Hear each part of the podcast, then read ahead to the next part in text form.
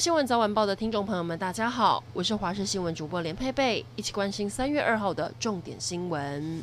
今天明显变天了，受到锋面通过还有东北季风的影响，北部、东北部下雨转凉。今天中部以北还有东半部都有局部短暂雨，降雨还会持续到晚上，外出要记得带伞。温度方面，气温骤降，北台湾高温和昨天相比相差八到十度，一整天都是湿湿凉凉的。白天北部在十五到十八度，中部十六到二十五度，南部二十到二十八度，东半部是十七到二十五度。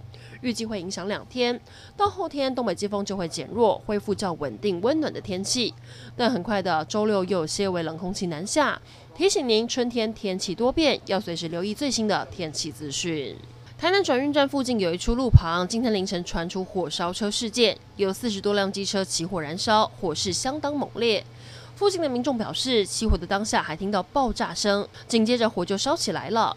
消防队汇报，随即前往救援。至于起火的原因，一旁的居民有人说，疑似是一名女子现场烧纸板引起。三月开始，中国不再进口台湾凤梨，现在掀起全民吃凤梨救农民的活动。但有人去国营企业台糖买凤梨罐头箱挺时，发现台糖凤梨罐头的产地竟然是泰国，挺到泰国农民让他超傻眼。台糖公司解释，因为台湾凤梨太甜了，不够酸，纤维质也太少，不适合做罐头，才会找泰国的代工厂生产凤梨罐头。海上两船碰撞，轻忽没有处理的结果，最后沉船。南方澳籍吉大一号渔船在苏澳三仙台海域航行时，遭到另外一艘渔船撞击。吉大一号被撞后，原以为没有大碍，跟对方说没事就开走了，但原来船已受损，开着开着，最后沉入海底。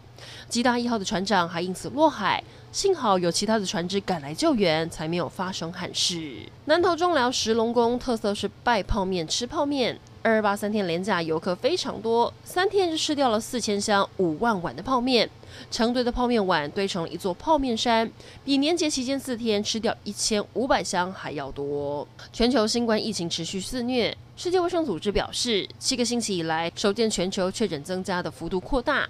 专家呼吁各国千万不能掉以轻心。